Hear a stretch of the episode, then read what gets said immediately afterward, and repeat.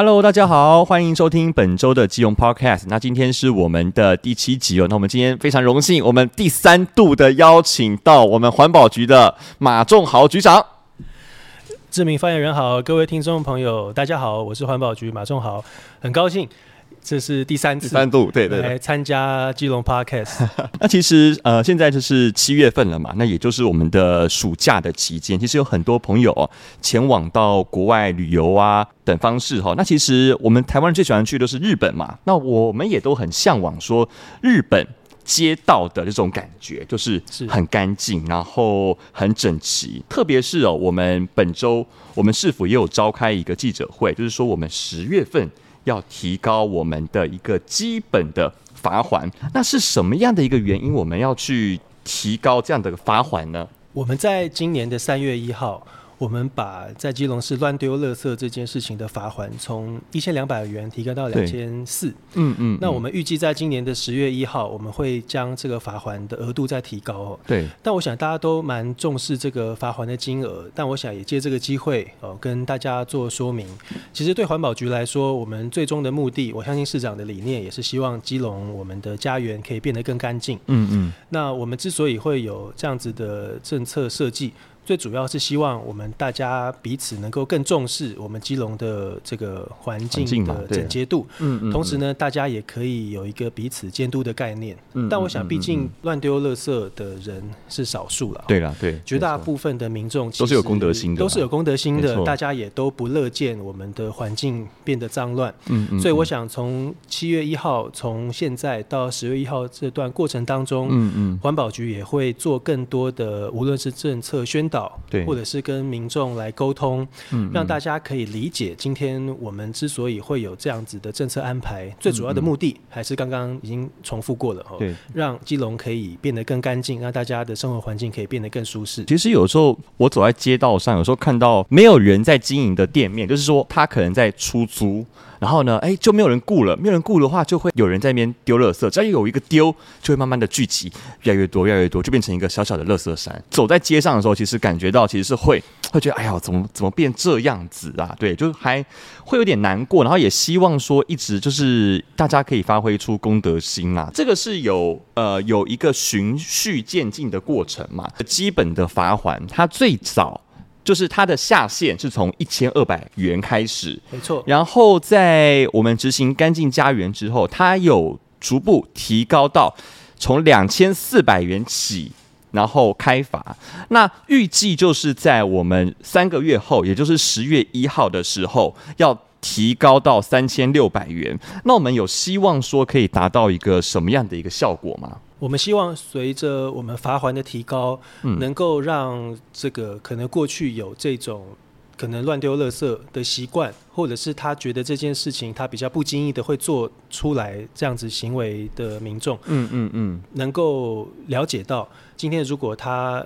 万一有被民众检举，对，他就要负担相对高的罚锾。嗯嗯。但是我还是必须要重申了，其实从三月一号开始，从环保局我们内部的数据可以看得到，其实从一千二变成两千四到现在哦，我们这个虽然这个检举的数量确实有增加，对，但是我们也成功的发现，在很多我们基隆市主要的闹区或巷道，我们乱丢垃圾的比例，对，或者是它的情节的严重，确实有下降。嗯嗯。我们确实因为在这样子的政策。推行的过程当中，明显的让基隆的市容有往好的方向在发展。嗯嗯，所以我们现在之所以会有十月一号三千六的这个安排，也是希望，尤其是有这种习惯的民众哦，可以更有所警惕了。没错，可以知道说我们不要随意做这样子的行为，因为其实。民众是很容易会检举的，加上我们现在其实也成立了一个 Line@ 嗯嗯的这样子的平台，也便利民众。如果今天有发现这样子的样态的时候，可以跟环保局第一时间就可以做反应。对，那也让民众在检举的流程上面也可以更便民。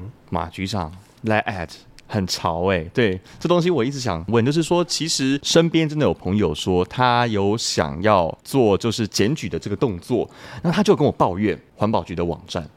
很不方便，他要准备一些很多的资料，然后还要烧成光碟，然后送到环保局，然后给人家看这样子。那其实成立 Line@ 之后就是很方便，它有什么样的一个步骤啊？你能不能跟大家说明一下 Line@ 的部分？好，也借这个机会跟大家说明哦。其实现在在全台湾有环保署、有双北，他们有成立检举的网站，嗯，所以民众。可以透过网站的方式来做检举，嗯嗯，但是其他的县市绝大多数都还是使用传统的光碟的模式。当然，我一一开始听到光碟，我也吓一跳，我就说哇，现在还用这种比较相对不友善的方式。现在我家都没有光碟机了。对啊，我们大部分也都没有光碟机 哈。但是站在公部门的立场，之所以会有这样子的安排，是因为光碟相对来讲是比较稳定的。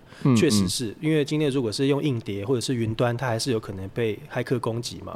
所以他考量，他可能相对来讲用比较传统的方式来保存那个资料，所以我可以理解为什么当初会有这个安排。嗯，但是今天之所以会有 Line@ 的这个创意，也是市长的想法哦。市长觉得今天大家以台湾来讲，Line 是最普及的一个这个通讯软体。没错。那如果我们今天用 Line@ 的方式，让大家很方便的来上传资料，就不用用光碟的形式的话，其实对于民众来讲是方便的。而且我们现在 Line@ 只要你搜寻哦，我们今天。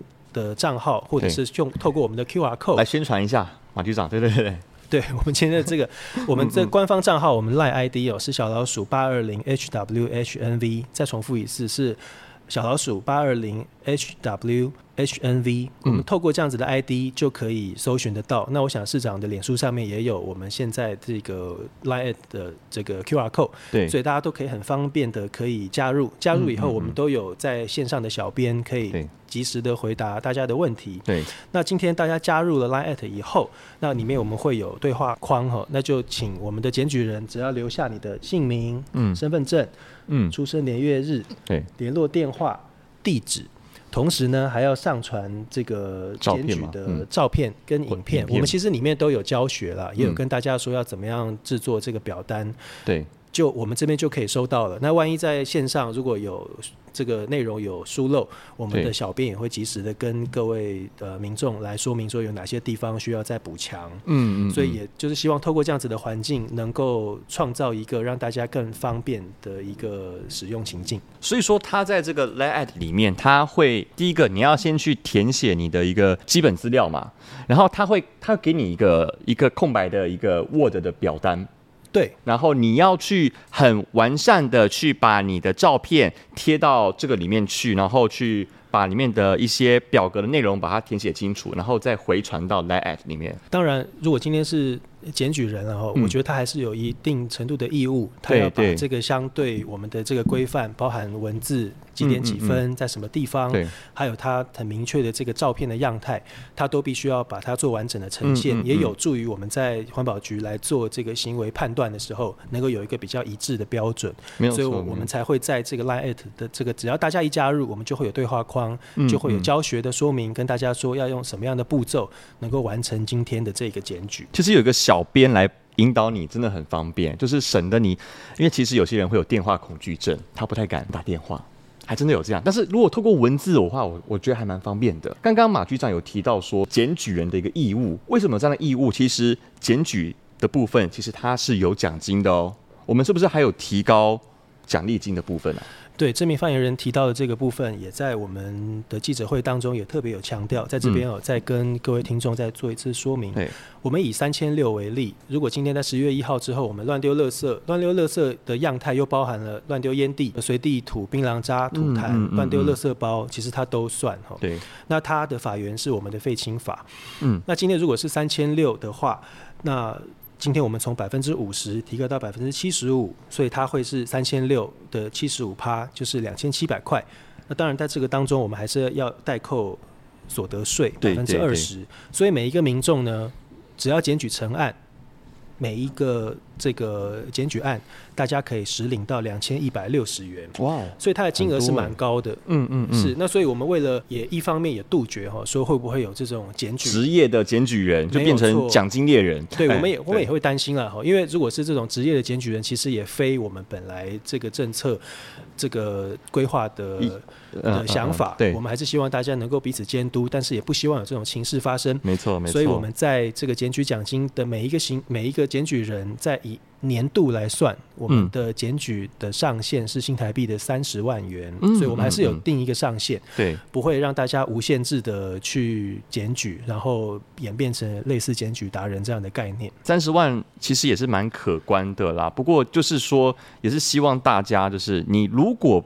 呃能够发挥你的公德心，其实本身就是不应该乱丢垃圾。我们从小就被教育说，本身就不该乱丢垃圾。那真的是社会上比较少部分的人，就是会比较不遵守规矩嘛。没错，所以因应这样子的政策，其实。干净家园的政策，从市长的角度，它是一连串的，有步骤、嗯嗯、有具体规划的一个政策的过程。所以我们在一开始的时候，我们就先增加了基隆市的垃圾桶，同时也增加了我们基隆市这个清运的量能。嗯嗯。那搭配上我们今天有这样子的政策的七十五趴的这样子的规划，对对，我们就是希望有。透过不同的配套，能够有效的让民众有感，嗯，可以感觉到基隆市确实变干净了。毕竟我要再强调一次，会乱丢垃圾的毕竟是少数的人。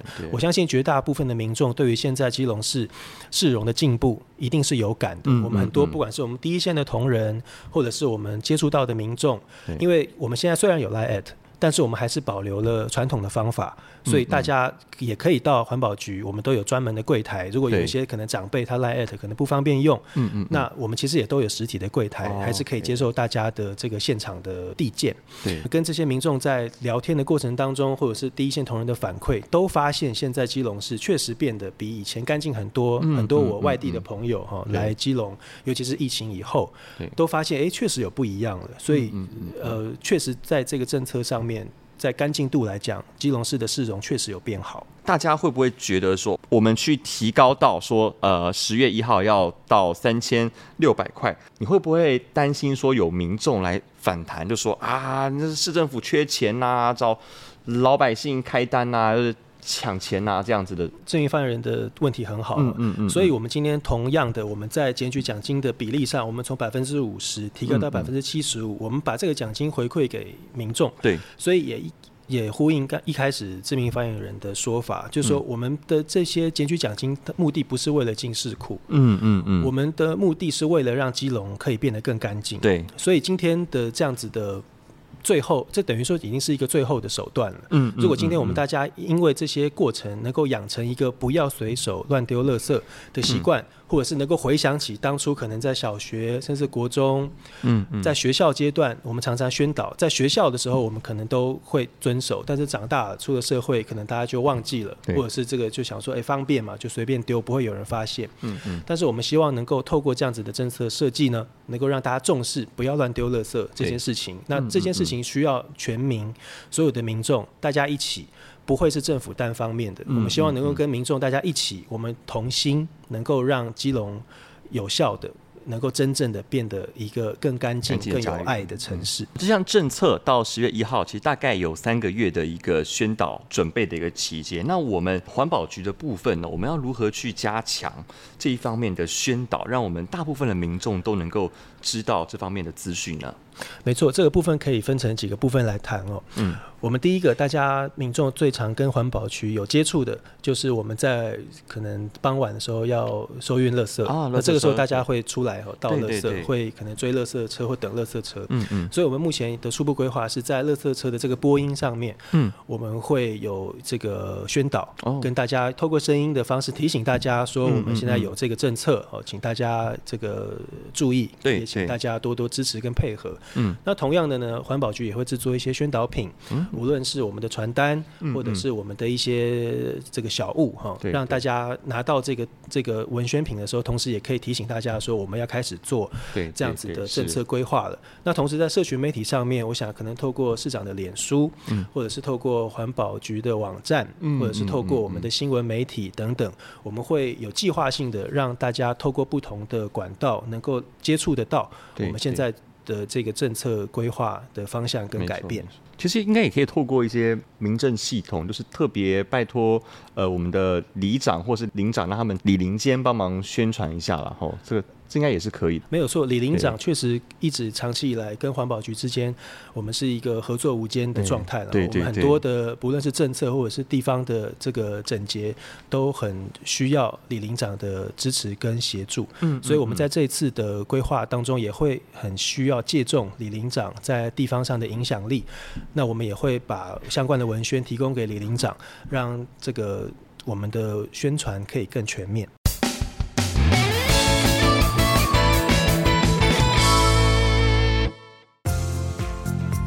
接下来是市府的活动宣传时间。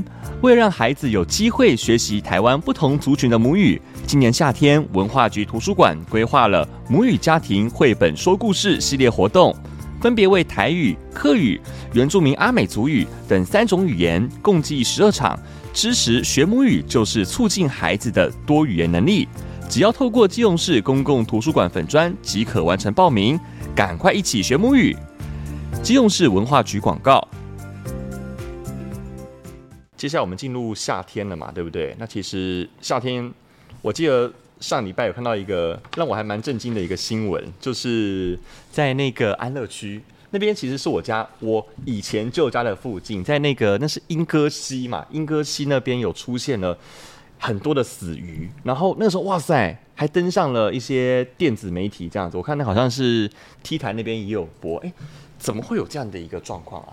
这个死鱼的现象哦，嗯嗯，就我们这么多年来的观察，嗯，它通常都会好发在我们的六月份到八月份之间。哦，那它之所以会有这样子的死鱼的状况，最主要的原因还是因为夏天，对对，温度很高，嗯。所以我们的河川的水温也会变高。哦、那当水温变高的时候，溶氧量就会降低。嗯嗯。所以有很多的鱼类在这个河流当中，它就会它没有氧气嘛，就会又没有氧气，就会导致它的死亡。所以它每次在死鱼的这种状况出现的时候，我们接获到通报，或者是我们的队员发现，我们第一时间环保局就会进行清理。及时清理是对的，因为其实夏天天气这么热，你如果说有死掉的这种生物的话，其实。那个第一个是味道，第二个也是我们其实也很很害怕说说就是那些死鱼会不会造成河流的污染？那我们这方面有什么样的一个预防的一个机制呢？当我们接收到死鱼的通报案件的时候，我们除了要进行很及时的打捞，以免产生异味跟这个有碍观瞻之外，我们也会针对当地的水质进行检测，因为我们其实更担心的是会不会是在河流的上游，嗯，可能有工厂可能排放的污染物，或者是有怎么样的污染源导致我们的河川的生物这个死亡，嗯嗯，所以我们都会同步做检测，但是到目前为止哦。从进入夏季以来，那基隆是最近的这几次的这个死鱼的这个案件，其实我们都没有检测到相关的污染源，所以目前还是看起来还是以自然现象居多。但是它因为它好发在这个时段，而且它往往它一发生就会是很大量的鱼类，所以其实就。看到其实还蛮让人会感到紧张了，所以，我们也在这边呼吁，如果有民众哦有发现有这种死鱼的状况的时候，也可以透过一九九九跟环保局做及时的联络，我们也会尽快派员协助处理。进入夏天可能会有死鱼的问题，那还有一个就是关于说登革热一些病媒蚊的一些问题哦，这好像在南部好像已经开始有案例了哦。那我们要怎么去做一个这方面的预防呢？没有错，尤其是我们基隆啊，大家又很了解是一个多雨的城市，那加上进入夏季之后，我们就很担心会有这样子病媒蚊的状况。对，所以我们也在这边有跟大家做一个宣导，尤其是在我们在下雨过后哈，嗯，我们能够。针对我们家户外的这种积水的容器，能够把这个水倒掉，嗯，能够消灭这个病媒蚊的这个滋生源。对，那同时哦，如果有民众出现，比方像发烧、头痛，对，或者是肌肉关节痛等等的这种疑似登革热的症状，也要请大家要及早的就医跟通报。那其实针对我们这个预防登革热。病媒蚊相关的这样子的问题，其实环保局有一个口诀，是。就是巡、倒、清、刷。它是什么意思呢？巡就是我们平常在我们这个生活环境当中，我们要彻底的做好巡查我们家户内外的积水容器，同时呢，要将我们的积水要倒掉，同时呢，要。将我们不要用的这种器物，尤其是它可能会存水的这种器物，可能是废轮胎或者是废花瓶等等，要予以清除，减少容器这个产有可能产生病媒蚊的状况。对，那就算留下的器物呢，也要经常的去做清洁跟刷洗，对，来去除我们的这个斑纹的虫卵，或者是把它这些可能会沉水的容器哦，我们平时在在这个。摆放的时候，我们就可以倒过来放，对，就比较不会有这种状况发生。那环保局呢，也有一些例行性的防治的喷药作业。哦，我们会针对本市的七个行政区哦，就是在这个病媒蚊尤其繁殖的期间，也就是四月份到十月份，我们都会实施。那我们这个药品哦，就包含了大家常常听到的，像除虫菊，或者是有机的磷类，这些经费呢，都是由环保局来提供跟进行喷洒的。但是还是在这个部分哦，要特别提醒大家，就说我们要了解，其实清除这个滋生源是。预防登革热最重要的关键，对，那我们这个喷药哈，相关后续的作为其实是辅助了哈，所以在这个地方也特别提醒大家，现在是这个夏季，一定要做好病媒蚊相关的这个管制跟处理。你从物理上面去防治说蚊子它的生长环境，就是不要有积水，说白了是不要有积水的可能。没错，哎，那马局长喷药会不会对人会有些危害啊？对，所以我们在喷药原则上都是针对户外的水沟啊类的为主。当然，它毕竟是药品嘛，我们还是还是不希望这个大规模或者是很接近性的喷洒。嗯所以我们还是以针对家户外为主来进行这个喷药。对对对对，我们还是会注意，会特别小心。现在就是暑期期间嘛，已经很多高中生、很多大学生就是准备要出来了。对，对，OK，好。那其实很多朋友们他们会在暑假的时候比较多、比较充足的时间，他们可能要升大学啊，或者是要进入，就是他会需要有一些服务时数的证明去做志工。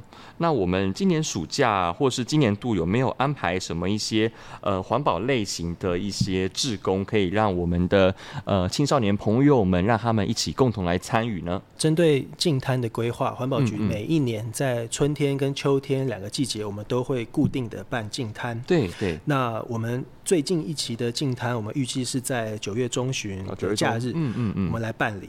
那我们也欢迎所有有时间的同学跟关心环境的这个市民。好朋友，嗯嗯嗯，可以大家来自由参加，来当我们的一日志工。除了为环境保护出一份力以外，同时呢，尤其是同学哈，也可以向我们的环保局来申请服务时数的认证。对，哇，好棒哦！其实我以前最喜欢当志工，而且九月份感觉蛮好的，就是比较没有像现在这么热啊。现在真的好热哦，九月份就是比较天气比较凉爽一点嘛，吼，没错。那马局长，那除了净滩的志工，那还有没有是跟环保有关的其他类型的志工呢？环保局预计在暑假，也就是八月份，我们会办理青年志工的招募说明会。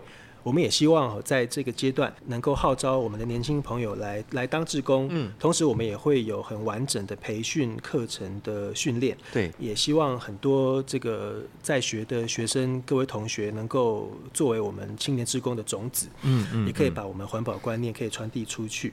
同时呢，也可以有效的提升我们整体社区的环保意识。如果有兴趣的同仁跟同学哈，可以留意我们相关的资讯，都会在环保局的官网上都会公布。是，欢迎大家一起来参与，来成为我们的青年的环保志工。当然也不止今年啦，就是一般民众也可以参加啦。这样子。是是是，欢迎大家来参加。